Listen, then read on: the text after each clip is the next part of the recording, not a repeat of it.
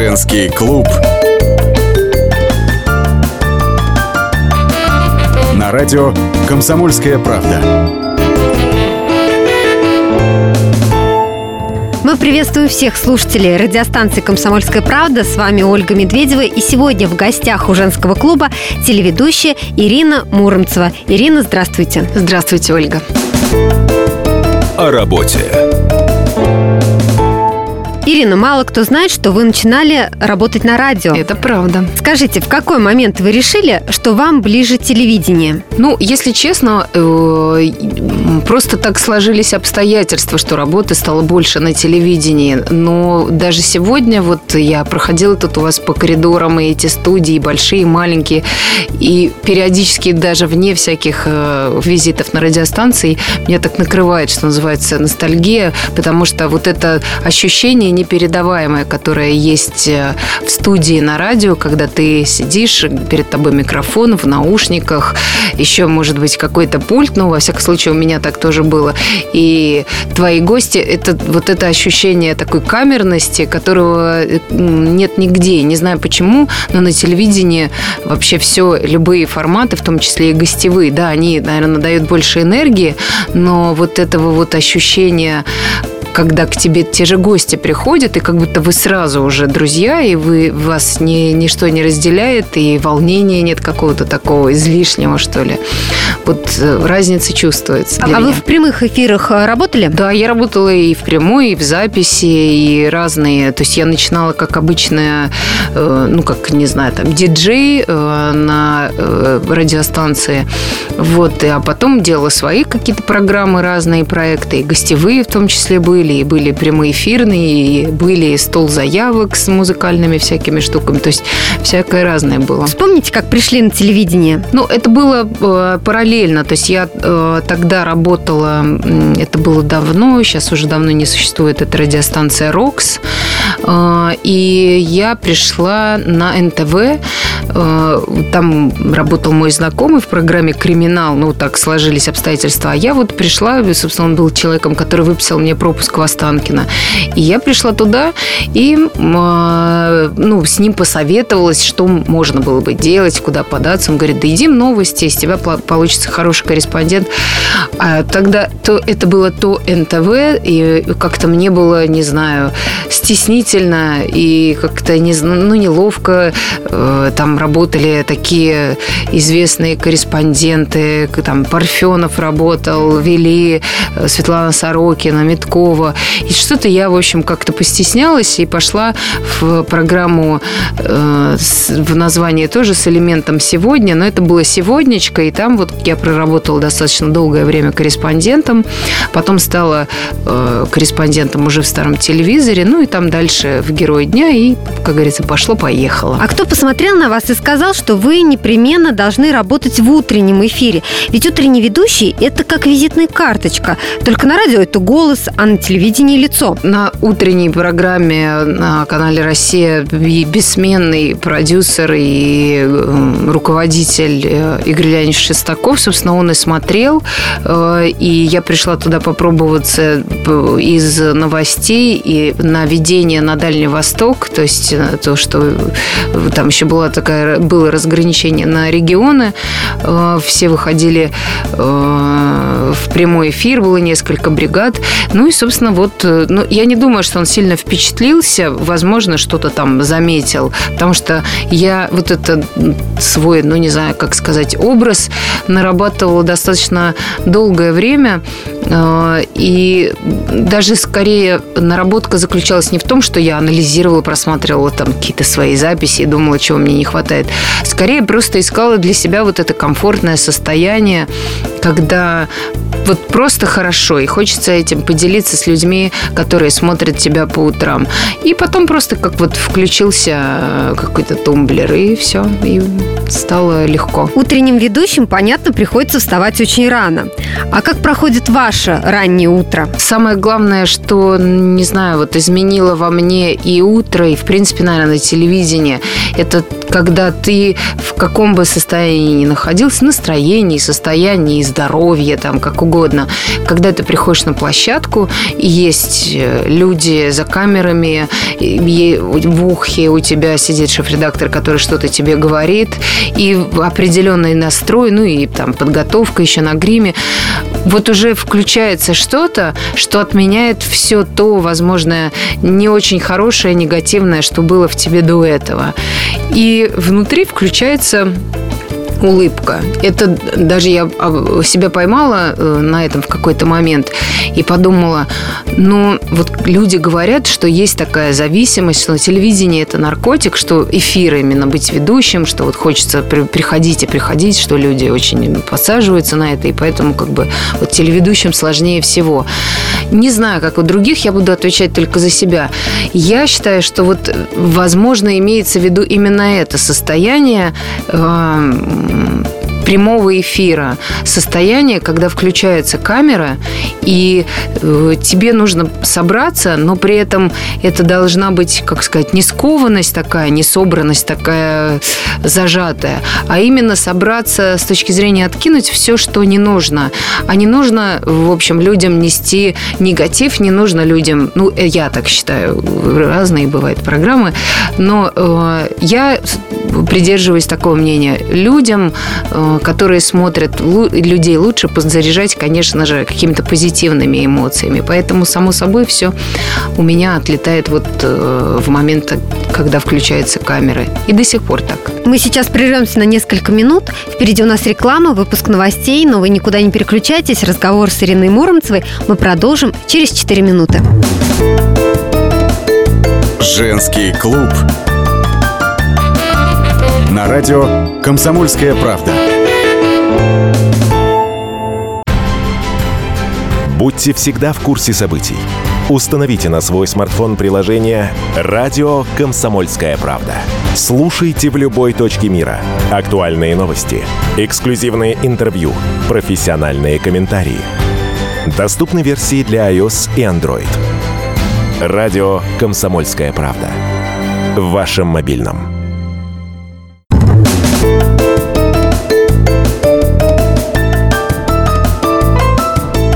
Женский клуб. На радио «Комсомольская правда». Вами Ольга Медведева и наши сегодняшние гости – телеведущая Ирина Муромцева. Ирина, когда вы переходили с телеканала «Россия» на первый, было много шума. Телезрители говорили, нам не хватает Ирины, вот ее выгнали, подсидели, а мы не можем привыкнуть к новым ведущим. Вам самой этот переход легко дался? Ну, я сразу хочу сказать, что, конечно, никто не подсиживал, уж тем более не выкидывал. То есть это было мое абсолютно взвешенное, непростое решение. Конечно, мне в утре было все комфортно, я все понимала, как, как где что находится, на каком месте. А, и все это мне очень нравилось, но я понимала, что э, перспективы, ну, во всяком случае, именно там э, развития какого-то, ее не было. То есть э, моей энергии хватило бы еще на одну какую-то программу, так точно. И, конечно, э, мне хотелось что-то еще делать, я могла бы оставить утро и плюс еще заниматься чем-то.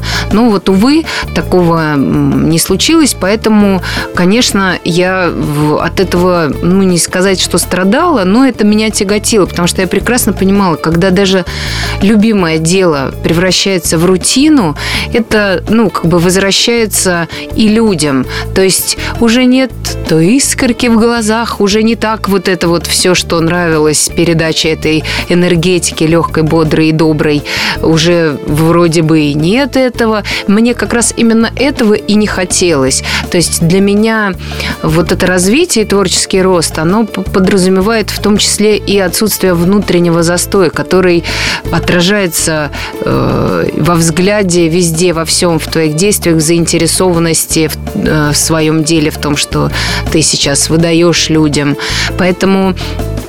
Да, это было тяжелое решение, но вот как бы я подумала, что по-другому просто не смогу.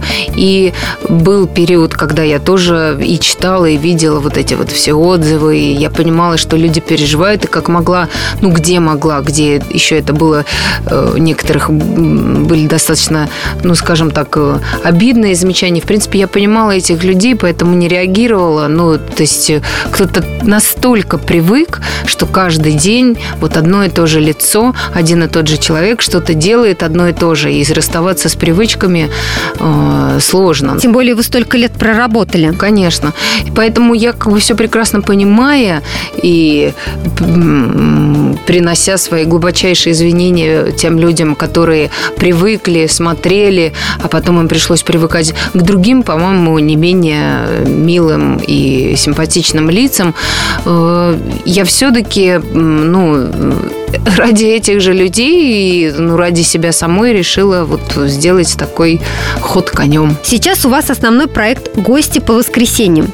Это тоже утренняя программа. Я понимаю, что есть разные программы, и э, как есть разные заряженные э, программы на разных каналах, на которых подсаживаются люди, смотрят их там и получают что-то, ну, не знаю, какие-то эмоции, какой-то, видимо, даже адреналин раз включают их э, постоянно. Я все-таки не хочу как бы делить мир на белое и черное, но я понимаю для себя, что вот э, Э, стать ведущей программы, где обсуждают вещи, которые связаны с личной жизнью и с глубоко личной жизнью, вот копаться во всем и, ну, как называю вещи своими именами, там, полоскать грязное белье, я, это, ну, не мое, если это кому-то нравится, то, ну, как бы, пожалуйста, у всех есть, слава богу, свой выбор. И а мне почему-то кажется, а почему? Потому что я вижу отзывы даже из зрителей, которые смотрели утро, и не только, что людям все-таки э, на фоне и разных и политических, социальных, и не только событий не хватает вот как раз душевности, не хватает какого-то ну, не знаю, там не будем уж говорить света в конце тоннеля, не так все плохо, слава богу. А, но не хватает какого-то вот какой-то надежды, что если у меня нет семьи, или в семье моей что-то не ладится, то э, посмотрев, как это у других людей, поняв, что не все э, так просто, что там для чего-то нужно работать, чем-то поступаться и так далее, что, возможно, и в моей жизни все сложится, или видя, как другие люди, ну, у нас, в общем, так это заложено в менталитете нашем, ориентируются больше зрителя и вообще аудитория на людей известных, ну, наверное, и как иначе, по-другому невозможно, и глядя, как они воспитывают своих детей, что они закладывают, что они говорят, э, тоже что-то полезное, там, хорошее привносят потом люди в свою жизнь. И вот, наверное, эти базовые вещи для меня и есть главное. И вот для меня как раз это есть то, что я бы хотела привнести в жизнь зрителей Первого канала, ну и всех тех, кто присоединится к зрителям Первого канала, в том числе и тех, кто смотрел раньше утро на России. У вас приходят совершенно разные гости. Можете назвать кого-то, кто вам особенно запомнился? Или про кого вы могли бы сказать, вести эфир с ним мне было особенно интересно? Все разные, все по-своему прекрасные, но особенно душевно, легко, очень весело мне было с Денисом Мацуевым и его родителями. У нас был предновогодний выпуск. Э, мы как-то легко все сделали. Это было вот просто на одном дыхании. И знаете, вот я всегда э, ну, с удовольствием, что ли, наблюдаю людей, особенно родителей и детей, уже взрослых детей. Потому что ну, мы с возрастом, когда становимся взрослыми, сами все знаем, не надо нам ничего указывать с папой, с мамой, быстро разговариваем, потому что они начинают иногда там занудствовать, давать какие-то свои э, рекомендации, как лучше, как надо, как не надо, а мы уже большие, мы сами разберемся.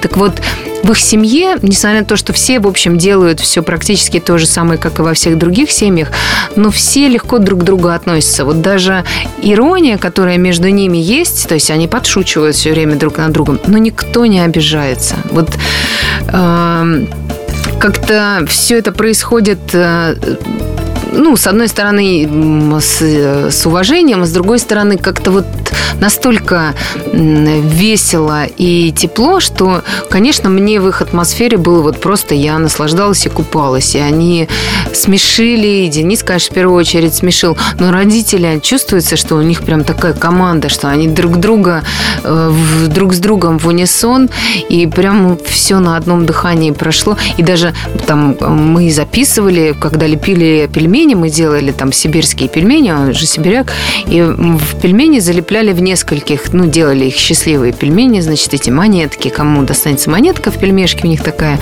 примета, тот, значит, счастливым будет весь следующий год. И вот мы налепили, сварили, сели за стол, стали есть. И представляете, и Денис съел пельмень, в котором была эта монетка. И он такой, вы потом скажите, это, это, я, это же случайно, вы же видите. И мой отец говорит, да просто ты там фартовый везунчик наш там. Ну, ну очень клево было. Мы продолжим наш разговор после небольшого перерыва. Впереди у нас реклама и выпуск новостей.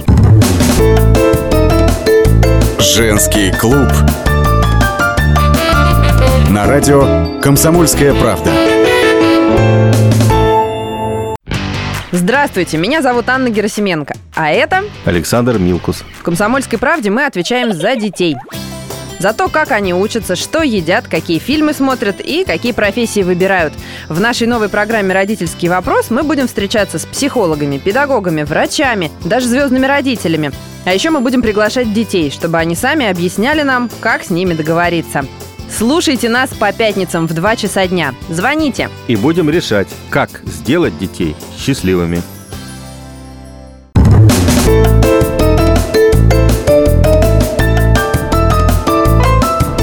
Женский клуб. На радио «Комсомольская правда». Вами Ольга Медведева и наши сегодняшние гости – телеведущая Ирина Муромцева. Ирина, вы ведь хотели поступать в АВГИК. Сейчас вы оставили мечты о том, чтобы сыграть в каком-то фильме или нет? В ГИК это была, естественно, абсолютно юношеская мечта и такое желание. И я нисколько не жалею, что меня вывело не в другую стезю, ну, там, в журналистику, в, в телеведущие.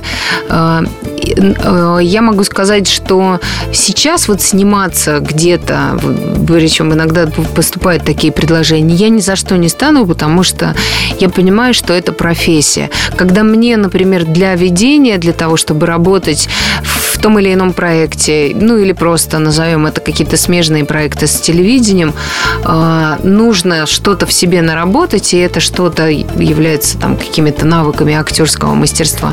Я посещаю мастер-классы и там отрабатываю какие-то вещи.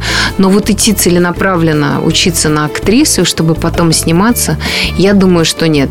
А, потому что, во-первых, ну, это должно быть дано, я понимаю, что вот мне, наверное, не дано. Ну, то есть, не, наверное, я не актриса, я не Чулпан Хаматова, это точно совершенно. А что-то такое изображать, ну, я понимаю, что могут. Ну, вот я как-то, не знаю, перфекционистка такая, что мне бы хотелось, чтобы, глядя на меня, у людей не возникало ощущения, что а, это какая-то фальшь. И все-таки, а вот какая бы роль вам была ближе, как вот вы думаете? Вы знаете, я родилась в один день с э, Любовью Орловой, 11 февраля.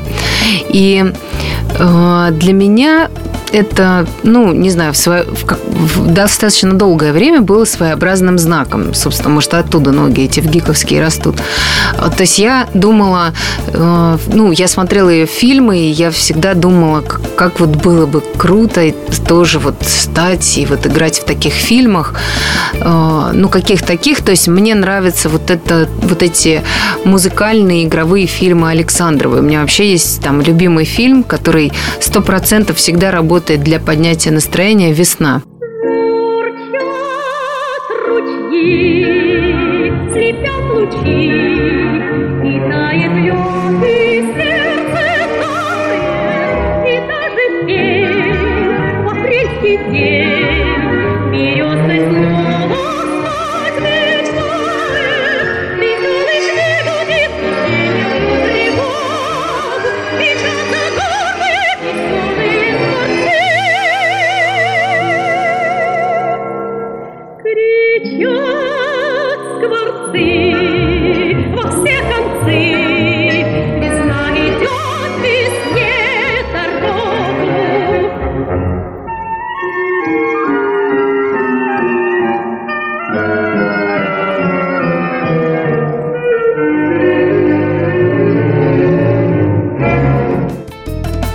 Я бы, наверное, если бы и играла в кино, э, если бы у меня было к этому, э, так сказать, дарование, то я бы, наверное, снималась именно в таких фильмах. Веселых, музыкальных, э, с большим количеством игровых моментов. Тем не менее, вы все равно себя пробуете в других, ну, можно сказать, ролях. И «Танцы со звездами», проект, в котором вы участвовали. И, но есть ощущение, что раньше вы занимались танцами или нет, или вы там вот научились? Танцы со звездами, я так понимаю, еще очень много лет будут аукаться в мою жизнь. Вообще, в принципе, это было э, странно. Я, конечно, Почему? в детстве занималась танцами, но танцы, когда ты не занимаешься очень долгое время, они просто можешь хорошо двигаться на дискотеке потом, а вот как бы танцевать с партнером и так далее, это же совсем другое дело. И, собственно, я там связки повредила, и у нас был такой экспериментальный проект, там танцевали звезды не с э, профессионалами, а танцевали там две, два медийных персонажа, и со мной в паре был э, Артем Михалков, который под конец уже э, за сценой говорил, Ир, давай проиграем, давай споткнемся, упадем, я больше не могу. И я, как в фильме его отца родня, говорил, танцевать, теща, танцевать. Он вообще, он, ну, конечно, это тяжело. И запомнить за такое короткое количество времени все эти шаги, там, движения и все прочее. Но это было интересно. То есть это, было, это был необычный такой опыт. Спросите меня, хочу ли я повторить? Нет, точно. Если бы мне предложили там сейчас, не, не знаю, что на льду, что, на Первом канале, я бы в жизни, наверное, не пошла. Я еще думала над дельфинами, когда проект этот, э, ну, мне просто надо было вести с собой весь свой табор, всю свою семью. Э, и еще запускался мой проект «Гости по воскресеньям», поэтому я отказалась. Но я тогда думаю, о-о, что-то мне это напоминает, эти ощущения. Опять, да, как бы танцев нет, но все равно какие-то движения, они же должны быть. Это я понимаю, как это, сколько времени нужно проводить. И все, тут во мне включился перфекционист. Я подумала, нет, лучше я тогда сделаю что-то одно хорошо, но туда не пойду. Я читала, что вы любите путешествовать. Угу. А вот вас можно назвать экстремалом, любителем активного отдыха, или вам больше по душе ну, спокойный отдых на пляже, или, может быть, э, там европейские музеи какие-то? Ну, экстремалом нет, хотя я пробую, э, пробовала вот до рождения своей младшей дочки какие-то вещи, в том числе и кайтом заниматься. И мне понравилось, но я могу сказать, что для меня путешествие – это э, и что я нахожу особо интересного в путешествиях. Я не люблю, конечно, просто лежать, там, загорать, хотя этот вид отдыха прекрасен. Есть какую-то непривычную вкусную еду. Э, но больше мне нравится ездить и открывать то место, куда, ну, например, мы приехали отдыхать. Особенно в этом смысле, конечно, мне нравится Азия, потому что, ну, не знаю, видимо, это как-то, говорят, из прошлых жизней.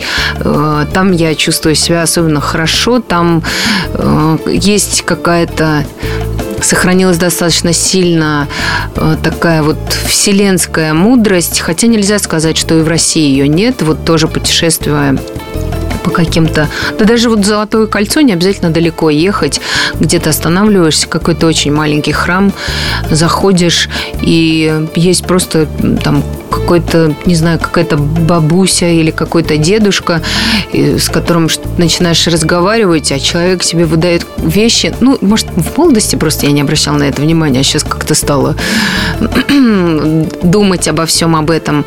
И вот, э, вот это соприкосновение с э, людьми, соприкосновение с э, какой-то вот, вот этой, не знаю, вселенской, что ли, мудростью, которую люди, живущие в вдалеке от мегаполисов, вдалеке от суеты, умеет как-то сохранять, аккумулировать и передавать другим людям, для меня стало очень важно. Мы сейчас прервемся на несколько минут. Впереди у нас реклама, выпуск новостей. Никуда не переключайтесь. Буквально через 4 минуты мы поговорим с Ириной о ее семье. Женский клуб. На радио «Комсомольская правда».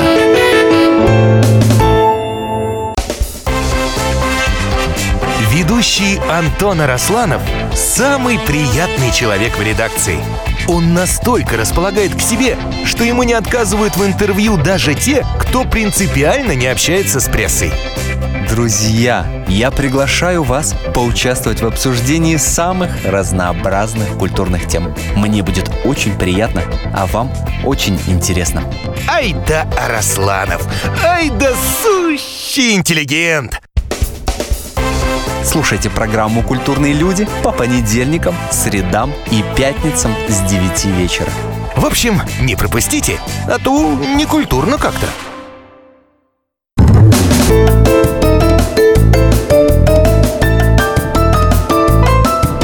Женский клуб. На радио «Комсомольская правда». С вами Ольга Медведева и наша сегодняшняя гостья – телеведущая Ирина Муромцева. О семье ваш муж продюсер угу. Максим Волков, угу. и у вас две дочки. Угу. Вы можете рассказать нам, как вы с Максимом познакомились? Мы с ним познакомились э, случайно. Он э, делал э, мероприятие, ну, скажем так, концерт и чтение для нашего общего друга Алекса Дубаса, радиоведущего тоже и писателя.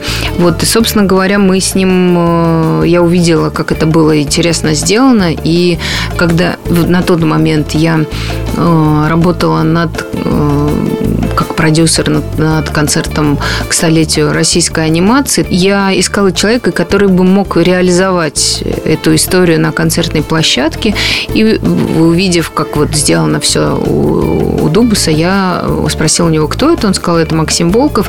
Ну и дальше просто мы встречались. Это были какие-то рабочие обсуждения. Они происходили регулярно, там раз в две недели, может быть. А, а потом как-то эти рабочие обсуждения перетекали уже просто в личные какие-то разговоры. И общаясь с ним, я поняла, что ну, близок мне этот человек очень по духу. Не знаю, как-то мы с ним похожи, много с чего перекликается. И так вот, как говорится, закрутилось. А у вас ведь на тот момент уже была дочка от да. первого брака угу. Люба. Вот как она Максима восприняла? Ну, сначала, конечно, с осторожностью. Она всех восприняла с осторожностью. И Максиму, и Сашу, которая родилась. И ей понадобилось, наверное, года два, чтобы ее, как говорят, отпустила. То есть она ну, привыкла, что в 12 лет она была мамина дочка, окружена моим вниманием полностью, целиком. Я посвящала все свое свободное время ей. И, конечно, для нее это было тяжеловато. Поэтому, когда говорят, что там один ребенок эгоист, имеется в виду, я не могу сказать, что она у меня эгоистка. Я могу сказать, что просто это ребенок, конечно, который что сейчас придется поделиться мамой там, ну или родителями еще с кем-то, и это не очень нравится такая перспектива. Но она привыкла, она молодец большая, взрослый человек, видно, что она прошла через какую-то там э, череду своих внутренних борений, но, в общем, сейчас уже все налаживается. Но также часто бывает, что старший ребенок ревнует э, к младшему просто потому, что а, маленькому все равно больше внимания мама уделяет. И э, естественно, что там какой-то период вот мне уделяли больше времени, э, времени, а теперь вот появился кто-то маленький, и мне вот приходится тоже вместе с мамой заботиться. Ну, да, Она да. вам помогала ведь наверняка? Ну, в чем-то помогала, но когда я еще была в положении, а, и как раз, в общем, наверное, такой пик вот этого вот панического состояния, что же будет, что же будет, как изменится моя жизнь, это было написано у нее просто на лбу. А, он пришелся на этот момент, и она мне сказала, мама, ну вот если ты хочешь, чтобы у нас сложились хорошие отношения с ребенком твоим, я, э, можно все-таки ты меня не будешь принуждать делать то, что мне делать не нравится, а именно, я не буду менять ей подгузники, я не буду там еще что-то, еще что-то, чем перечислила какое-то неприглядных количество дел. Я сказала, ну окей, ладно, хорошо, ну как бы как пойдет, как, как говорится, гармонично, главное, чтобы было. Ну вот, собственно, так и произошло. То есть, конечно, я ее не заставляла, в принципе, особо и некогда и было, потому что ну, школу никто не отменял, и всякие дополнительные занятия. Но э, я помню момент, когда как раз у нее началась вот эта любовь, э, ну, не все подростки, но многие через это проходят, там, к черной одежде, каким-то там вот этим эмаготы и все прочее. Да. И мы пошли гулять, э, мы жили на около Новодевичьего монастыря, и мы пошли туда гулять э, с колясочкой, и там, значит, Сашуля вся такая в розовом лежит, в розовой колясочке, мы едем, и Любаша, которая оделась в черные такие тяжелые сапоги, черные штаны, куртку, значит, накрасила как-то черным глаза, ну, как могла она краситься 13-летняя девочка. То есть я понимала, что если я сейчас скажу ей, ну-ка быстро иди смывай, там, или что, что за позорище. Ну, то есть еще больше она там станет закрываться и так далее. Думаю, ну, пусть сходит разок погуляет в таком виде, что. И она пошла, и мне надо было там отбежать. Я говорю, ну, ты походи тут с колясочкой. Я возвращаюсь, она говорит, мама, это фурор. Я ходила, ты бы видела. Люди просто с таким на меня смотрели недоумением. Ну да, я добилась своего результата, привлекла внимание. То есть вот это вот розовенькая там в рюшечках в колясочке лежит и такая, значит, эта девочка как будто где-то говорит, да, они, наверное, думали, сейчас надо вызвать милицию, что-то здесь не так. Я говорю, да, да. Ну, в общем, э, для, для всяких своих каких-то таких дел сейчас ей Саша нужна. То есть она, например, ставит несколько каких-то песен, которые ей нравятся и, и с которыми нужно, ну, у них там музыкальный конкурс в школе, и они там копируют минус в интернете, и под этот минус потом поют. И она ставит ей несколько мелодий, говорит, ну-ка, Саша, скажи, какая тебе больше нравится, и начинает ей там, значит, напевать. И Саша там что-нибудь, ну, где больше пританцовывает или что-то еще, может, наверное, не понимает половину, но тем не менее она, да, молодец, все правильный выбор ты сделала. В общем, забавно А Люба гордится тем, что ее мама, ну, известная телеведущая э, в утренних программах, узнаваемая, медийная. ну, наверное, гордиться, но просто как-то у нас в семье не популяризируется вот это вот мама, телеведущий, известный человек. То есть я сама э, не очень люблю, когда вот э, начинается где-то мы приходим в компаниях, вот особенно акцентировать на этом внимание. То есть, безусловно, да, но в чем мое достижение? В том, что я умею и делаю что-то хорошо. Просто эту работу, если бы работу каждого человека, не знаю, там какого-нибудь хлебопека или рыболова показывали хорошую работу, показывали по телевизору, наверное, он тоже бы стал известным человеком. Поэтому это просто, э, ну, скажем так, э, телевизионная, э, обратная сторона телевизионной работы. И моего достижения конкретно в этом нет. Поэтому она гордится какими-то действительно вещами, которые у меня получаются, и там, может отметить, а может критиковать, что тоже, в общем, вполне может быть. И даже ну, многие вещи, которые она говорит, я к ним прислушиваюсь, потому что они вполне справедливы, у нее очень взвешенный такой взгляд. Ну, все-таки человеку 14 лет, она прям четко определяет какие-то вещи. Она говорит, ну, здесь вот видно, что ты, наверное, немножечко напрягалась, да, что такое там человек, что ли, этот? Я говорю, да, вообще да, ты знаешь, знаешь. Она говорит, ну, видно, да, улыбочка у тебя такая напряженненькая была.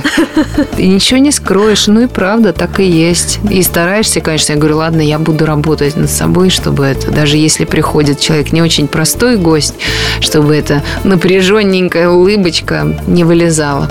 Ирина, спасибо вам за спасибо этот разговор. Вам. Да, спасибо, что пришли к нам в женский клуб. Мне очень было приятно, и я хочу пожелать всем слушателям а, вашей радиостанции, чтобы и у них тоже не оставалось вот этим э, неприходящим желанием, желание смотреть и слушать все то, что связано с позитивом.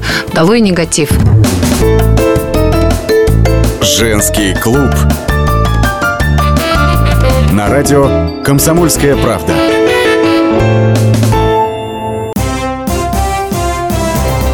Здравствуйте, я Давид Шнейдеров. По субботам я рассказываю о кино – о его проблемах, о малоизвестных, но не малозначительных фактах, а главное — о том, что из общего кинопотока обязательно стоит посмотреть. Помогают мне в этом актеры, режиссеры, продюсеры, в общем, люди, которая в курсе событий. Погружайтесь со мной в самое массовое из искусств – программу «Синемания». Слушайте каждую субботу с 13 часов по московскому времени на радио «Комсомольская правда».